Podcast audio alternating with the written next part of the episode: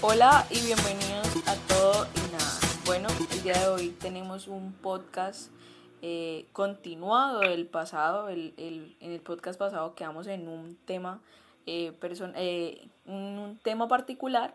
Lo vamos a continuar y vamos a tener otras dos cosas sobre las que vamos a hablar que van a estar súper interesantes. Eh, quiero darle la bienvenida a mis compañeros de podcast, a Calexa y a William. Buenas, ¿cómo andan? Hola Paula, ¿cómo estás? Nosotros, pues yo súper emocionada, ya estamos en nuestro cuarto episodio con un libro muy interesante, muy llenador y muy constructivo, ¿no? Así es. Hola Paula, hola Karen, hola a todos. La verdad sí estamos muy bien, muchas gracias. Y como dijo Calexa, eso está cada, cada rato más emocionante los temas y creo que los capítulos que siguen son aún más emocionantes porque nos enseñan eh, ese tipo de debilidades que vimos, las fortalezas, cómo tener un equilibrio con el Espíritu Santo y es algo interesante. Y recordarle a la audiencia de pronto que este y el otro ya son los últimos capítulos de esta temporada. Uy, sí, se acabaron. Se acabó este libro. No, y yo creo que el libro resulta ser interesante, tanto para la persona que de pronto no cree o no se considera creyente, o de pronto no asiste a una congregación, a reunirse, como para aquel que lo hace. Porque pues de todos modos el libro trae facetas de muy cómo somos nosotros y muy qué características tenemos y también confronta el cómo podemos solucionarlas y cómo podemos mejorarlas, ¿no? E, eso es muy cierto y es lo que hemos hablado es nada misterioso, todo hemos hablado como las actitudes reales de las personas. No hemos como decir algo no, que la Biblia, que Dios no, he sido como cosas muy reales y de aquí vamos a conocer aún datos científicos al respecto de, de cómo esas emociones afectan a uno nuestro cuerpo, nuestra mente y muchas cosas. Exactamente. Y hoy iniciamos nuestro cuarto podcast con el capítulo número 7, que se llama Cómo ser llenados del Espíritu Santo. Pero además de ser como cómo ser llenados del Espíritu Santo, pues también contextualizan al lector como de temas muy personales y de temas de, de que normalmente uno habla, porque del amor todos hemos hablado, del gozo todos hemos hablado. De, de pronto tener la paciencia, tener esa paz y esa tranquilidad y ser, eh, eh, poder afrontar las circunstancias, sea la que sea de la mejor manera, todos hemos hablado. No importa que estemos o, no estemos dentro de una iglesia. Sí, y ah, bueno, algo que hablaba ese capítulo, antes de ese capítulo hablábamos personalmente de cada uno de los frutos del Espíritu Santo, saber que eh, esos son los frutos que vienen cuando tenemos un encuentro con Jesús y a partir de ahí pues caminamos con Él y, eh, y el complemento es el Espíritu Santo y hace que aún las cosas malas que tenga cada uno puedan surgir cosas buenas, puedan salir cosas buenas de cada temperamento independientemente porque el Espíritu Santo pues llena a la persona y la hace cambiar. Por eso hay muchas personas que cuando conocen a Jesús eh, son totalmente diferentes a lo que eran antes. Pueden que antes sean una re bendición y cuando conocen a Jesús pues cambian totalmente.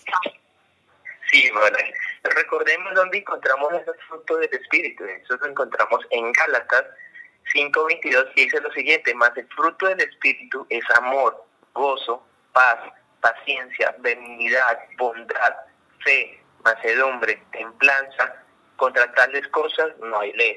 Y algo que, he estado eh, en esos tiempos, da una enseñanza en la escuela dominical, y era que, que estos, estos, los primeros tres frutos, como el amor, el gozo y la paz, no, no depende de las circunstancias, depende de las personas, porque muchas veces uno quiere que el amor eh, es porque cuando las personas me quieren, me buscan, o el gozo porque soy feliz pero no depende de las circunstancias, sino que depende que cuando el Espíritu Santo nos llena, y ahí es donde viene todo ese tipo de cosas. En algún paréntesis, cuando he pasado una situación muy dura, aún en ese medio de la situación he tenido la paz, he tenido el gozo y he tenido esa, ese amor de parte de Dios.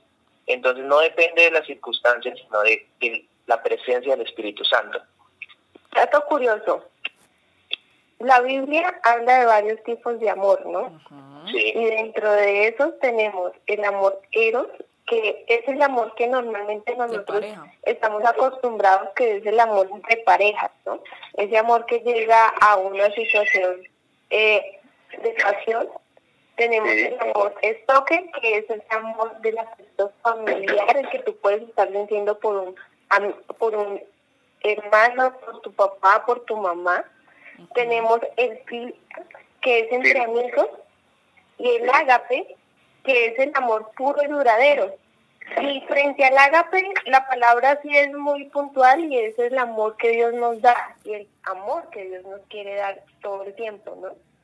Y así como otro dato curioso, el gozo también tiene sus clasificaciones y normalmente dentro de esas clasificaciones tenemos ese gozo y lo solemos confundir entre gozo y placer, pero cuando hablamos de placer se refiere más a las necesidades de nuestro cuerpo. Cuando hablamos de una satisfacción, una felicidad, porque muchas veces asociamos el gozo con felicidad, hablamos de algo que nuestra alma trasciende. Y el gozo propiamente es del espíritu. Ustedes recordarán que en el primer episodio hablábamos que el cuerpo está conformado de cuerpo, alma y espíritu. Sí. Y cada uno de estos tiene su, su similar, pero al final suelen ser un poco diferentes. Porque el gozo es per- perdura en el tiempo. Lo que decía Willy. Muchas veces no es porque mm, el creer de el creer en Dios implique que no pasemos pruebas, que no pasemos circunstancias terribles, que no nos, que no tengamos momentos de agonía o de sufrimiento. No, no, realmente es más, cuando uno cree en Jesús, realmente la prueba llega mucho más fuerte, la prueba llega mucho más confrontante, las circunstancias pueden que te, te sacudan de una forma muy fuerte, pero el que también esté con Dios y con el Espíritu hace que ese gozo nunca se acabe por estar lleno. Bueno, entender que el gozo no es la alegría, ¿no? La alegría es algo pasajero, es un momento, eh, es un tiempo chévere, no sé, un tiempo que tienes con tus amigos en donde te ríes. Pero el gozo es ese estado de, de ¿cómo, lo, ¿cómo se podría decir? Como de plenitud en Dios para nosotros como creyentes. ¿Sí? Y, y muchas veces nos dicen y nos repiten que nadie quite tu gozo, que nadie quite tu gozo. Y uno piensa que gozo es estar todo el tiempo sonriendo, es estar todo el tiempo feliz, pero el gozo realmente va mucho más allá. Es de pronto, mientras de pronto uno está pasando una dificultad, pues ponerle la cara eh, alegre a, a lo que esté pasando. La cara buena. Sí, las cosas, bueno, hay algo, bueno, como dijo un dato curioso, y es que muchas veces, aún como creyente o no creyente, cuando leemos de estos, de estos frutos, creemos que son nueve frutos diferentes. Pero en Gálatas 5.22 habla de más el fruto del Espíritu Santo, habla de un solo fruto.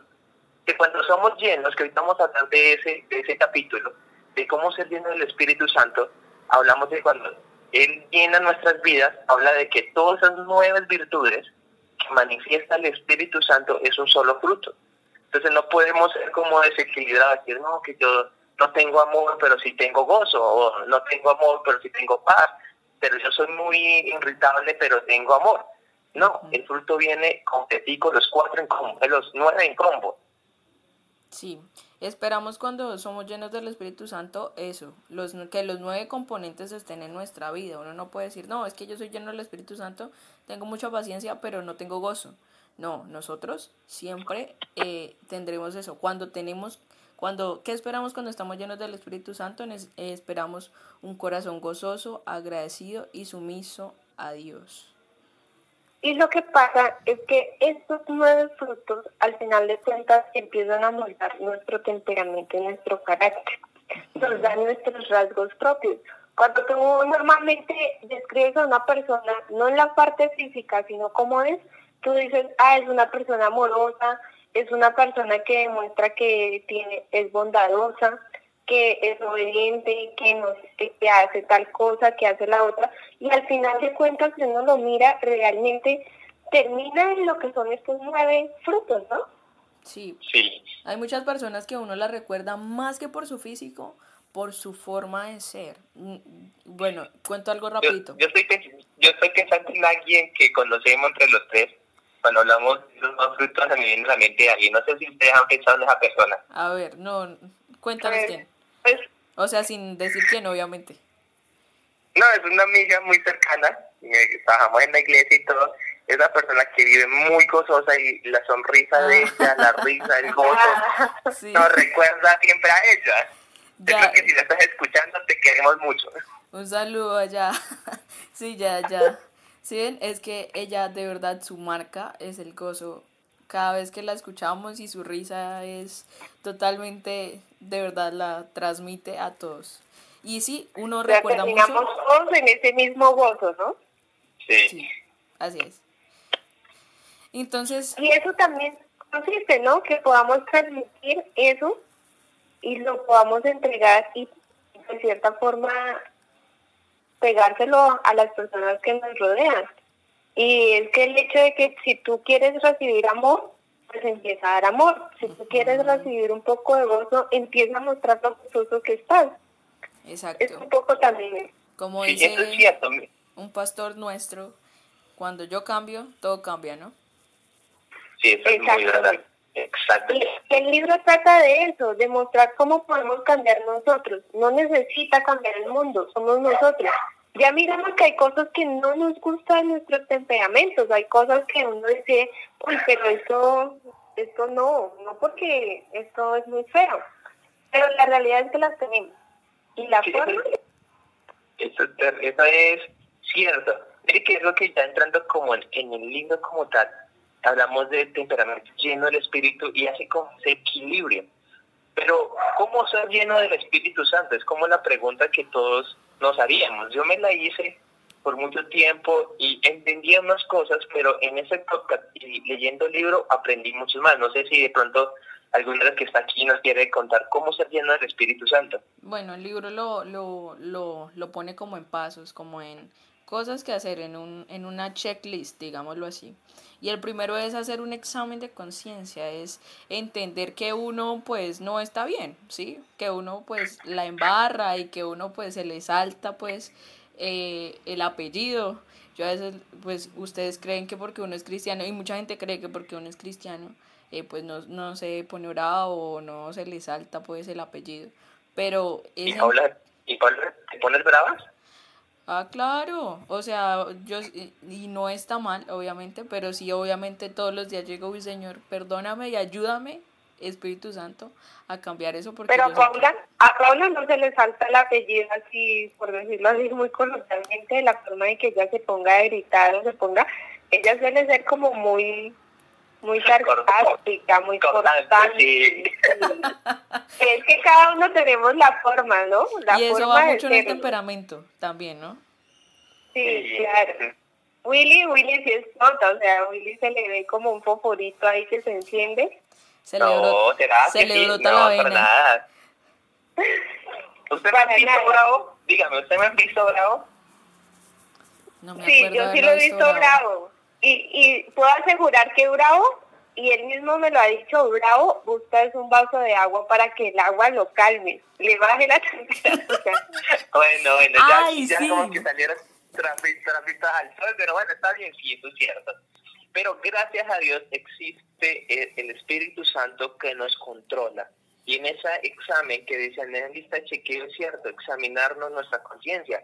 Y hay que ser- reconocer de que somos temperamentales, reconocer de que nos enojamos, reconocer de que, bueno, cometemos errores. Y esa es la primera parte, ¿no? Eh, examen, esa examen de conciencia que debemos hacer. Sí, todos somos temperamentales. Yo soy temperamental y Sí, bastante. sí, bastante. Solo que lo demostramos de diferentes maneras porque somos de diferentes temperamentos.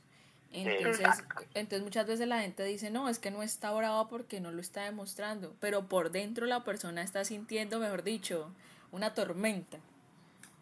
Sí, Yo quiero hacer aquí en paréntesis, estamos como emocionados aquí hablando del uno del otro, pero hay algo que cuando la gente asocia, bueno, muchas congregaciones, muchas iglesias, cuando hablan de, de llenar del Espíritu Santo, algunas congregaciones, algunos cristianos, lo asocian a tener una manifestación emocional, que gritan, y algo que sienten emocionalmente, pero el libro nos enseña, este, este autor nos enseña que no, es algo muy diferente, que cuando una persona está llena del Espíritu Santo, se manifiesta, una de las razones es que se manifiesta los, los frutos, el fruto del Espíritu Santo y la otra es que tiene un corazón alegre y manso.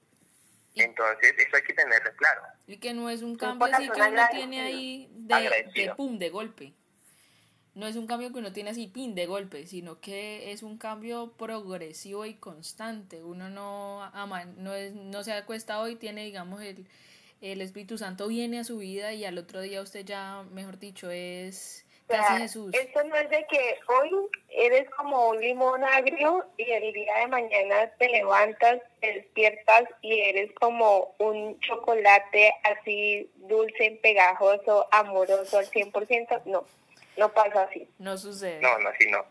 Eso no sucede. Ya llevamos conociendo a Dios bastante tiempo y no ha pasado, ¿cierto? Por supuesto. No ha pasado. Todavía el Señor está formando nuestro temperamento nuestro carácter constantemente. Bastante. Mire, quiero, quiero contarles algo. Normalmente cuando ya uno lleva tiempo en la iglesia, uno ve manifestaciones de personas, ¿no? Que empiezan a llorar, empiezan a reír. Bueno, y los que conocen de eso saben que eso es algo natural pero este autor nos dice que eso no es la llenura del Espíritu Santo. Y él hace una comparación que cuando una persona llena del Espíritu Santo es una persona que también está llena de la palabra de Dios, que es lo mismo. Una persona que está llena de la palabra de Dios es una persona obediente y una persona que está conectada al Espíritu. Entonces se le van a manifestar los mismos frutos del Espíritu y es un corazón y tiene un corazón agradecido. Sí. Cuando somos llenos del Espíritu, ¿cómo ser llenos también del Espíritu Santo? Ya hablamos del examen de conciencia, ahora hablar de confesión de todo pecado conocido. Uy, sí. Este tema es bien, es bien esencial. dice, bueno, ¿y yo a quién le confieso? no Popularmente se conoce, eh, digamos, en alguna iglesia, que uno va y va a un, un confesionario, un confesionario Y, y resulta que, que pues tenemos que estar ahí delante, bueno, de un padre y tú le cuentas todo lo que te pasa. Para nosotros es diferente, ¿cierto? Sí. ¿Cierto? Entonces, para nosotros es más la comunión que tienes con Dios, es la confesión hacia Él. No es hacia una persona, la relación la relación que de pronto nosotros estamos tratando de demostrarles no es una relación de amigos o una relación en una iglesia o un entorno, sino la relación que tú tengas con Dios. O, y esto cómo te puede hacer llenar del Espíritu Santo. Entonces, lo que se refiere a Paula, si bien es cierto que en algunas religiones vemos que llevamos el pecado a, a comentárselo a una persona, lo ideal es más bien comentárselo a Dios. Realmente es el único que Él nos puede sanar y nos puede limpiar y por ende nos puede dar la gracia de tener estos nueve frutos. Así es, es por gracia, no es como porque, ah, usted se porta bien, tome. No, realmente, y el vivir en general es gracia. El tercer paso o el tercer checklist es el total sometimiento a Dios. Y ahí es donde muchas veces fallamos. Sí, ya lo iba a decir. Esto es increíble. Bueno, y confesar los pecados también eh, es, va muy pegado a la, eh, en el examen de conciencia. Cuando ya hemos descubierto realmente si somos mal geniados, si cometemos cosas, si hacemos cosas enseña, ahí es donde debemos confesarlo a Dios y pedir perdón. Pero no solamente es pedir perdón, sino que apartarnos de ese pecado, ¿sí? Buscar esa, ese mundo diferente, buscar esa santidad que Dios nos demanda, que nos pide. Porque mucha gente dice el que peca y reza empata. Pues no es la idea. no, no, no. No, y eso que el pecado, el Espíritu Santo no está en nosotros. Eso es algo que no, no nos va a llenar. El pecado, el Espíritu Santo no nos llena. Eso es un dicho que nos hemos inventado para tener como esa pasividad en el corazón de, ah, bueno, al menos estoy haciendo algo. Para no sentirnos tan mal.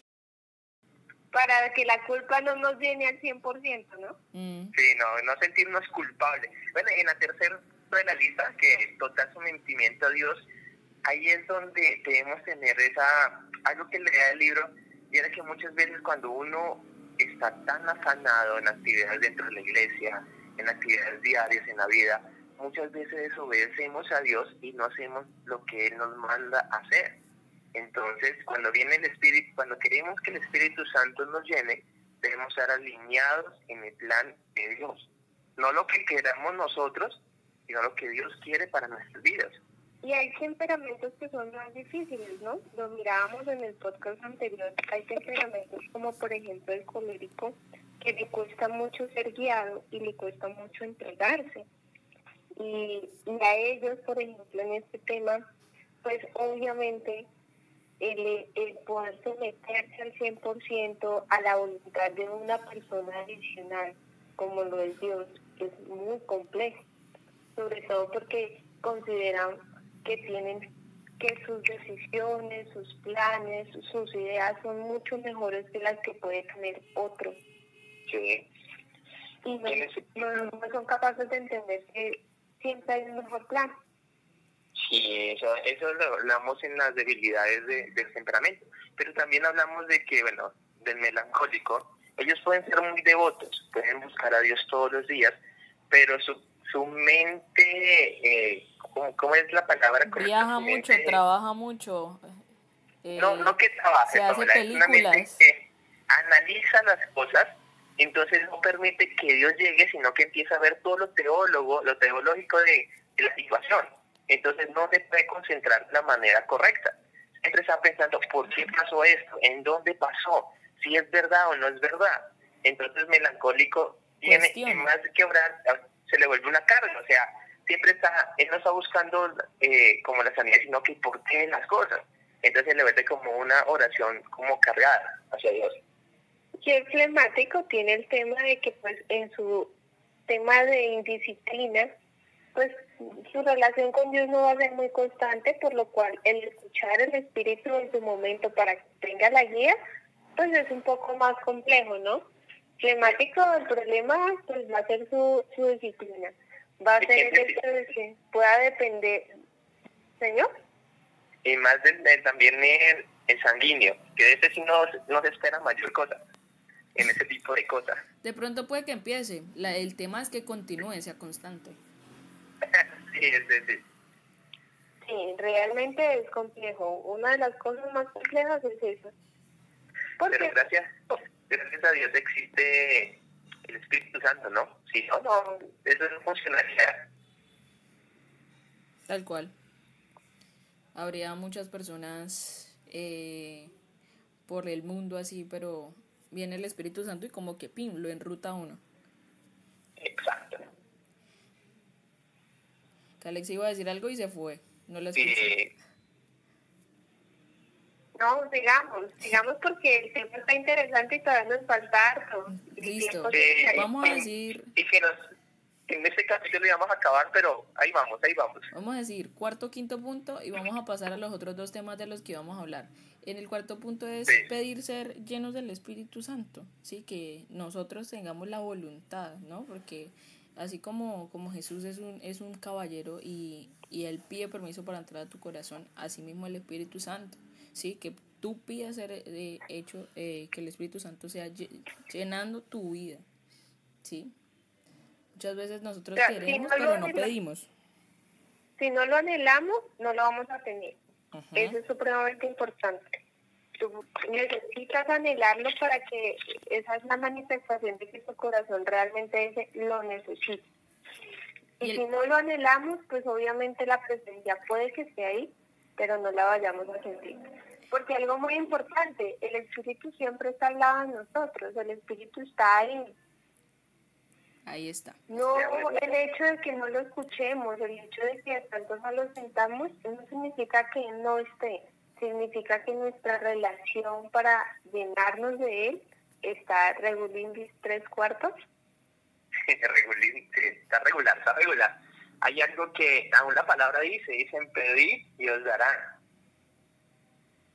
Pedir y os dará. Listo. Y el quinto punto es eh, que crea, creamos estar llenos del Espíritu Santo y estemos agradecidos por estar llenos del Espíritu Santo. Como les dijimos, no es algo que, ¡pum!, llega un momento a otro y ya está en ti, sino que realmente es un caminar de todos los días, que no es fácil, no, no es fácil porque la constancia no es fácil, porque hacer las cosas todo el tiempo no es fácil, pero se disfruta el camino. Pero aquí es donde uno dice, necesito de, de la paciencia, de ese fruto.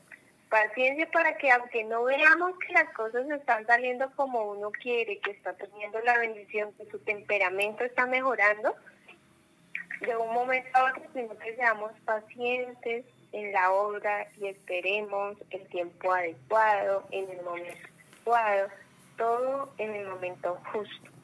Y eso es importante y créala que en muchos de los temperamentos eso es un, algo muy complejo.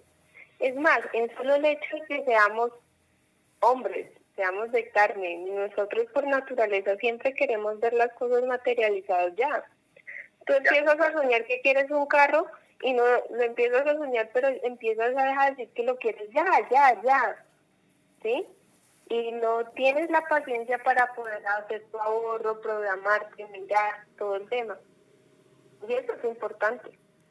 y muchas veces, por no tener paciencia, es que ya llegando a la meta, desistimos y nos vamos. Y nos perdemos de lo que estaba en la meta. Eso sí es cierto. Escuché por ahí una predica eh, muy pronto, victorias, eh, victorias lentas.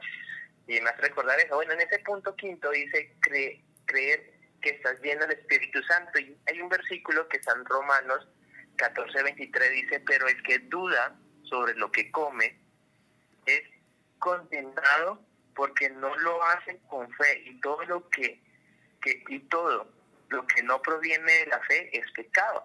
Y eso es lo que hablaba, estábamos hablando. Debemos creer que el Espíritu Santo nos llenó. Así no tengamos alguna manifestación o como tal vez nos hayan enseñado, que nos dicen que bueno, que cuando el Espíritu Santo viene, viene como calor, como fuego, como risas, gozos. Hay muchos, muchos cristianos creen aún eso, que es necesario que tengan.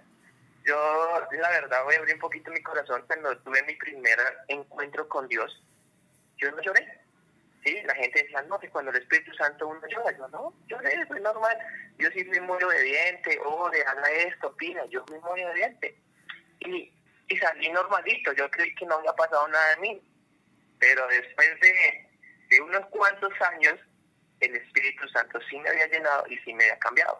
Entonces no es necesario tener esas, esas ¿cómo llamarlo? Esas emociones fuertes que algunos creen que eso es la llenura del Espíritu Santo, sino que es como el proceso de llenar de la palabra de Dios. O sea, aquellos que son de corazón duro, que de pronto por más de que estén cerca de Dios o por más de que de pronto se sienten a orar, a hablarle, a comentarle sus cosas y sientan que de pronto no pueden llorar, no se preocupen. En algún momento eso saldrá, pero la ausencia del llanto no significa que no estén soltando que no estén evolucionando y que no se estén acercando. Así es. Bueno, en este momento vamos a hablar de dos cosas bien interesantes que hablaban en los siguientes capítulos. El primero, sobre la ira. Fue un capítulo bien interesante. No sé ustedes qué tienen que aportar, pero lo que más me llamó la atención fue que la ira, además de, de dañar nuestro eh, entorno interpersonal o nuestra relación con las personas, daña nuestro cuerpo. Eh, es increíble. Creo que los dos capítulos siguientes los podemos trabajar en uno solo porque son muy similares y tienen el mismo impacto. Y hablamos del tema de la ira y del tema del temor. Y ambos, ambos son esos pecados universales. ¿Por qué son pecados universales? Porque muchas veces los cometemos y nos dejamos llevar por ellos incluso sin darnos cuenta de una forma muy natural. O sea, una cosa me puede llevar a esto, a la ira o al pecado, incluso sin darte cuenta. Por eso son universales y tienen el mismo efecto tienen el mismo precio en todas nuestras áreas, entonces es importante que lo tengamos en cuenta. Y nos confundimos, ¿no? A veces decimos, no, eh, yo no yo no me pongo bravo, no soy irado, que yo no tengo ira, pero la ira se camufla con otro tipo de cosas, ¿no? Como la amargura, la envidia, resentimiento, la intolerancia, la venganza, la crítica, son como que se camufla, pero en realidad eso es ira. el sarcasmo. El sarcasmo, el odio. Ese, me pegó a mí de una forma muy especial.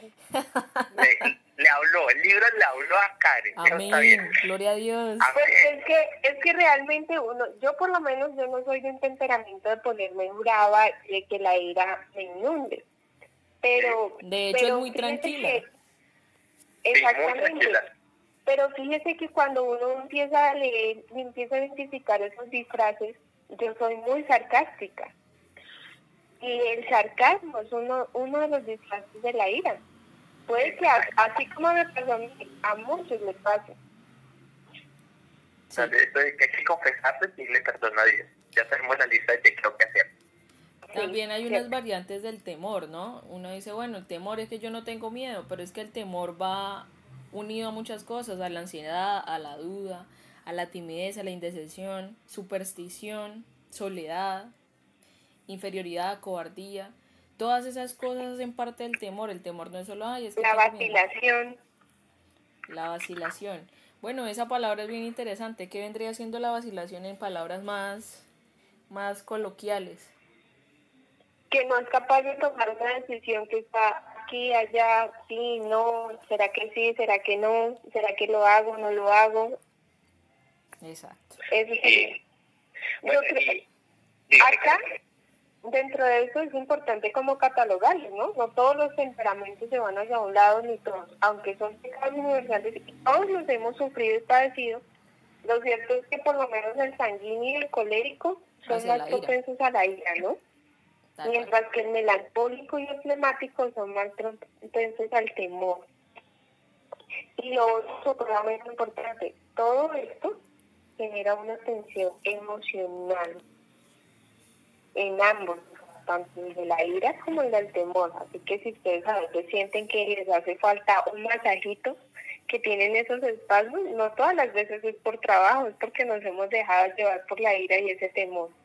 Vea, pues dato curioso, Sí, no, y hacen que nuestro cuerpo también se sienta, se resienta. Muchas de las enfermedades no vienen porque la persona tenga un daño en su cuerpo, sino porque ya eh, la ira o el temor han aplacado tanto su vida que no solo está dañando su parte eh, espiritual y su parte personal o social, sino que está dañando también su parte eh, física y se enferman, les da migraña y de pronto les da agrieras en el estómago. Entonces todo eso... Las úlceras. Eso, las úlceras. Entonces todas esas cosas hacen parte de la ira y el temor y pues de, por eso debemos sacarla de nuestra vida. Cierto, ambos sofocan nuestra relación con Dios, ambos nos alejan, ambos nos hacen desobedientes y ambos nos llenan de cosas que de pronto nosotros mismos a veces no deseamos. Bien lo decía Paula, las enfermedades. ¿Quién desea estar enfermo? ¿Quién desea tener una úlcera? ¿Quién desea tener problemas cardíacos? ¿Quién desea tener una gastritis? ¿Sufrir de estrés? Ninguno, ¿cierto? Ninguno.